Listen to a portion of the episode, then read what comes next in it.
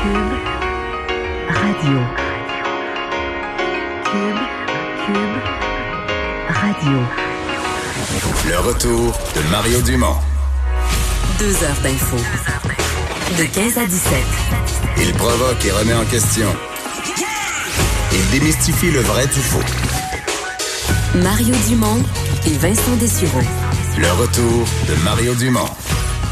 Bonjour tout le monde, bienvenue à l'émission mardi 25 euh, février. On va passer ces deux prochaines heures euh, ensemble. Bonjour Vincent. Salut Mario.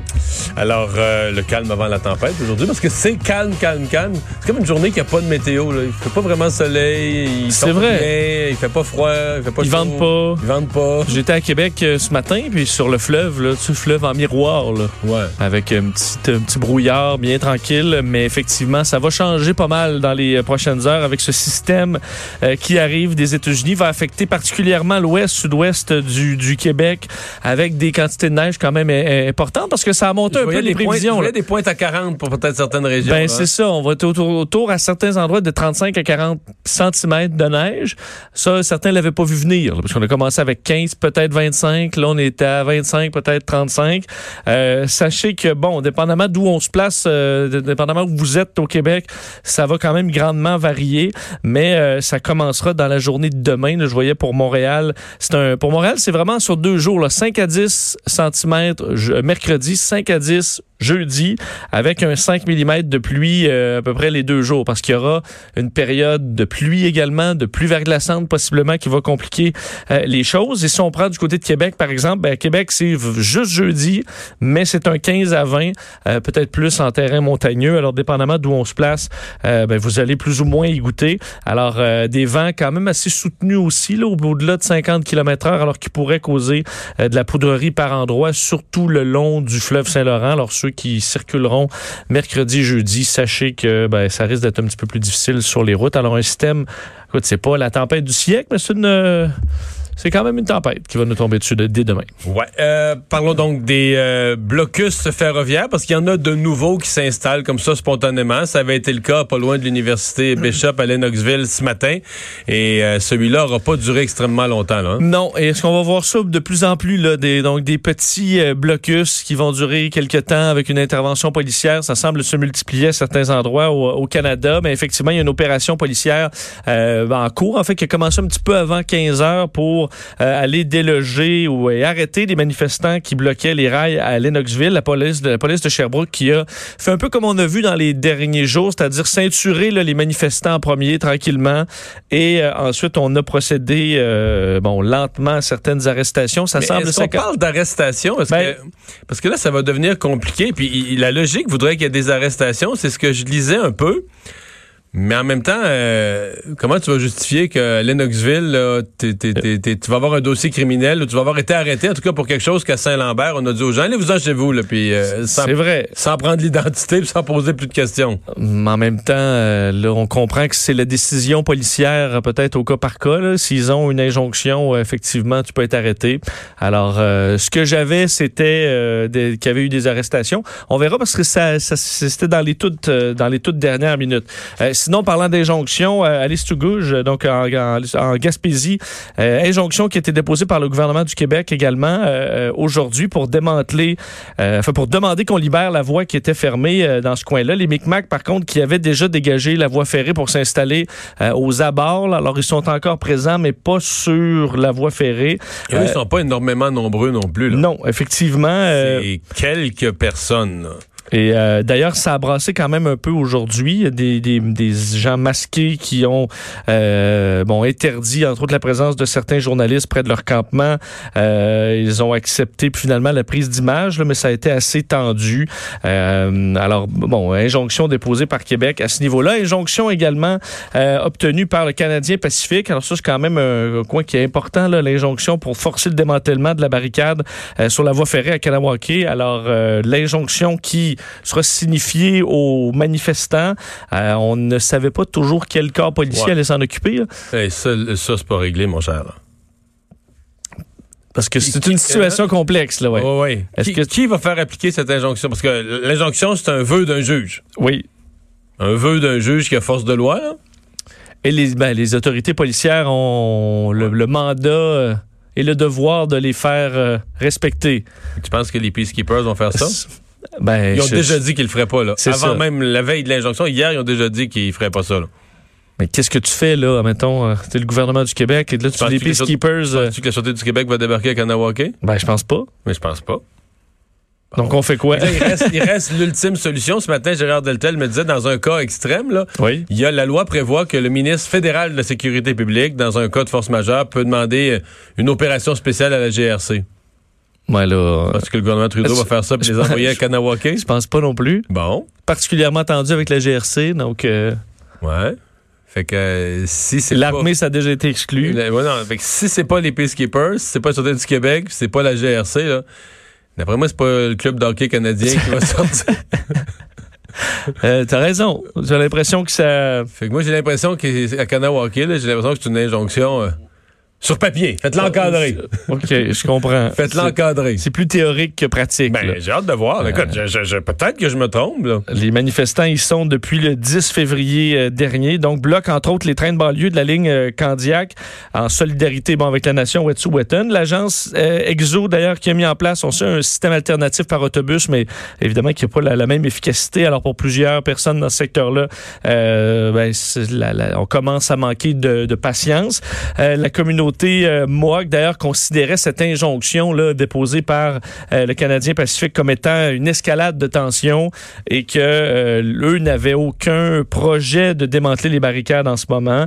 Euh, tandis que du côté de la 344, on en parlait hier, euh, c'est euh, bon, on l'avait complètement bloqué pour une bonne partie de la journée, mais ça a été euh, rouvert en début de soirée hier. Euh, les manifestants qui avaient libéré, une voie, alors il y a un retard, mais les véhicules peuvent quand même euh, circuler. Alors euh, ça se multiplie quand même à certains endroits. Euh, des manifestations également. On a vu à l'ouest de Toronto le service de train de banlieue métropolitain de Go Transit qui se dirige vers Hamilton, interrompu. Des manifestants également solidaires aux chefs héréditaires qui se sont présentés sur place. Alors, c'est une situation complexe à la grandeur du Canada. Complexe aussi pour certaines villes, là, parce qu'on voit à Sainte-Terre, en Abitibi, il y a une problématique reliée à- aux cours de triage qui sont euh, remplis, là, remplis de En wagons. fait, c'est un peu ce qu'on craignait à un certain point au port de, au port de Montréal. Où finalement, le port de Montréal dit ben non, on a des solutions alternatives. Nous, on est quand même grand, on peut, on peut empiler pas mal de, de, de wagons, là, de, de containers, mais euh, il y a une limite la Sainte-Terre. Oui, parce que on dit normalement en une semaine, on a à peu près 300 wagons à Sainte-Terre. Là, on est à presque 1200. Euh, des wagons qui, entre autres, vont essayer de passer par la BTB dans le but de contourner les, les, les blocus et de pouvoir se rendre à destination dans certains grands centres, là, peuvent se diriger, entre autres, vers les marchés américains. Alors, ça fait qu'il y a des trains qui passent par là et des trains, dans certains cas, extrêmement longs. C'est ça qu'on dit. Alors, les gens en Abitibi qui, se retrouvent au passage à niveau, qui normalement attendent quelques minutes, euh, là, il y en a pour très longtemps parce que les trains euh, sont, sont surchargés, sont extrêmement longs. Alors, il y a des effets sur la circulation dans ce, dans- en Abitibi. Et euh, au niveau politique, ça brasse encore. Je sais pas si tu as vu cette, euh, réplique de, de, euh, de Mélanie Joly à euh, Monsieur Kenney, Jason Kenney, qui accusait le gouvernement fédéral euh, ben, de ne pas réagir avec assez de fermeté et tout ça. Et elle a répondu que si Monsieur Kenney voulait faire de la politique fédérale, ben, il y avait qu'à se présenter à la course du leadership du Parti conservateur. C'est ce que dit Mélanie Joly, euh, qui est ministre fédéral du développement économique. On sait que Jason Kenney, premier ministre albertain, euh, veut déposer un projet de loi euh, av- à- donc avec la reprise des travaux là, à l'Assemblée euh, législative de l'Alberta pour empêcher quiconque qui s'en prend à des infrastructures essentielles à l'économie comme les voies ferrées. Alors en disant que ça prend un leadership euh, national pour assurer que le Canada euh, respecte la primauté du droit. Alors on voit que chez les Albertains, enfin à beaucoup d'endroits, il y a un grand sentiment d'impatience et de frustration envers la réaction du gouvernement fédéral. Mais pour moi, de tout ça, la chose la plus, euh, la plus intéressante à suivre, pour moi, pour les prochaines 24 heures, c'est vraiment l'injonction à Kanawake. Parce que c'est. Moi, ça m'a quand même frappé la différence avec euh, Tianjinaga, là, où euh, ben, l'OPP, la police de l'Ontario, euh, débarque, puis euh, fait appliquer les lois, puis tout ça. Euh, D'ailleurs, je voyais aujourd'hui un média ontarien, là, un petit média local, qui disait que certains des visages qu'ils ont vu être arrêtés par la police, là, là, je, peux pas témoigner de ça, mais tu sais, ça allait plus des gens locaux qui se connaissent entre eux. Puis il disait qu'il y avait quelques-uns de ces visages-là qui étaient connus, là. OK. Connus, euh, comprenant, euh, connus. Peut-être que les policiers les avaient déjà croisés, là. OK. Bon. Fait que, tu sais, que c'était pas nécessairement la, la, des, des, des gens de la communauté qui étaient des manifestants probablement frustrés et solidaires, là, mais aussi des gens qui avaient déjà eu euh, potentiellement maille à partir avec la, avec la police. Mais ici au Québec, on est complètement ailleurs. Depuis des années, on a, on a une entente avec les Peacekeepers, que c'est les Peacekeepers qui assurent la présence policière à Kanawake, qui se fait. Donc, règle générale, ça a assuré une présence policière pacifique pour, euh, on va dire, euh, probablement la gestion de, de, de, de la circulation, la là, circulation ouais. routière, puis des excès de vitesse, puis d'un paquet d'a- d'affaires comme ça. Puis il y a une entente, là. Par exemple, euh, je sais pas, mais s'il y avait un meurtre complexe ou une situation, il y a des ententes de collaboration entre les niveaux de police. Mais pour un cas comme celui-ci, je sais pas. J'ai hâte de voir. Mais j'ai pense pas que ce sera démantelé euh, je de pense- si peu? Non, non, non. Je pense que ça va être démantelé moins vite que certains autres. Le gouvernement du Québec, le gouvernement Legault, en fait, euh, par la voix de M. Legault lui-même, euh, qui a présenté sa vision de l'école de, de demain. Oui, l'école de demain, l'école du futur euh, au Québec, dans une présentation, faut dire euh, euh, 3D, là, simulation euh, magnifique. Là, faut dire, je sais pas ce que tu pensais, là, Oui, des oui. belles écoles. Mais ils avaient fait la même chose pour les, euh, les maisons des aînés, là, un peu. euh, Bon, Ça fait rêver, là. ça, fait rêver alors que le premier. quand tu fais une maquette, excuse, tu fais une maquette Oui. comme ça en 3D, c'est sans contrainte. Là.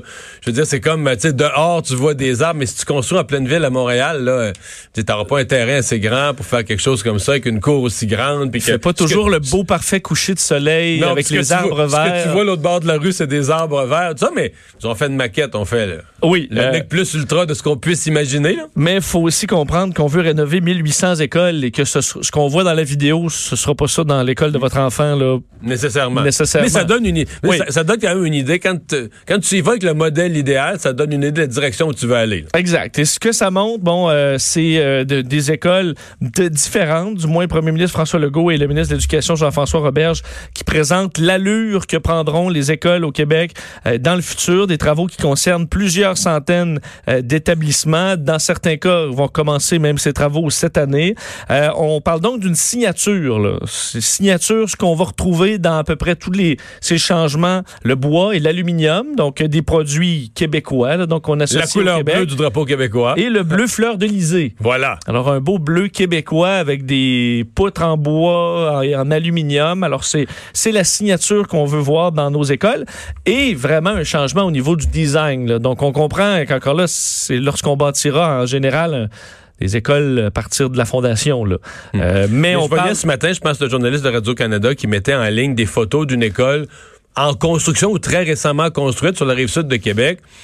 Puis, euh, je dis pas qu'elle ressemblait exactement à ça, mais elle ressemblait à ça dans le sens que dire, les bunkers tout en béton, pas de fenêtre, on construit plus ça. Déjà, dire, une école construite l'année passée n'a pas l'air d'une école construite dans les années 60, début 70. Là. On avait Oui. déjà, con- je pense qu'on avait déjà pris conscience que un peu de lumière du, du jour, puis euh, ça, ça fait du bien. Là. Ça fait du bien à tout le monde. Quoique, c'est vraiment, euh, c'est vraiment très, très beau ce qu'on Ah nous oui, a présenté. Donc, magnifique. Vous vous imaginez des, euh, des murs de fenêtres, des murs végétalisés également, des espaces intérieurs euh, très, disons, avec un design très créatif, des blocs pour, pour s'installer, euh, pour pouvoir discuter, socialiser, des aires de jeu euh, beaucoup plus modernes. Euh, le trois quarts des écoles de la province sont en mauvais état selon le gouvernement. Alors, c'est le temps d'investir.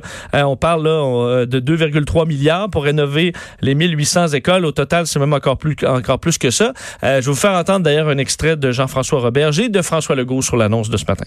Il y a une crise à gérer, il y a une crise à régler, il y a des pénuries de locaux, c'est urgent, mais on a suffisamment d'ambition puis suffisamment de ressources budgétaires pour ne pas laisser tomber les autres élèves, les autres euh, enseignants et personnels qui travaillent dans les autres écoles. Donc, rapidement, on va vouloir aussi euh, embellir les autres écoles. Investir en éducation, que ce soit dans les services ou pour embellir nos écoles, c'est le meilleur investissement qu'on puisse pas faire pour l'avenir de notre nation. Et sur la question du lab école, là, on avait vu ce Ouais. projet euh, qui impliquait entre autres euh, bon, euh, Ricardo Larrivé, Pierre Lavoie, Pierre Thibault également un architecte. Donc on, on dit c'est quand même inspiré là, de leurs euh, travaux, euh, même si les, les- le le projet va se poursuivre mais sans être renouvelé. Ouais, mais c'est-à-dire que le coût, le coût total des labs écoles, je pense qu'ils vont porter leur nom. Ça va être des laboratoires, un peu comme euh, tu sais, une, une inspiration, quelque chose que tu utilises pour te donner des idées. Mais on se comprend que je pense pas que tu aurais les moyens de tous les faire à, à ce prix-là, à ce coût-là. Là. Le coût serait beaucoup trop élevé. euh, fait qu'il faut que tu fasses un compromis entre l'inspiration que tu vas chercher dans le lab école, mais le, le réalisme de ce qui se reproduit euh, des dizaines et des dizaines de fois. On s'entend qu'avoir des jeunes enfants, t'espères être dans, les envoyer Oui. dans une de ces écoles-là du futur, parce qu'on on a passé à une autre étape.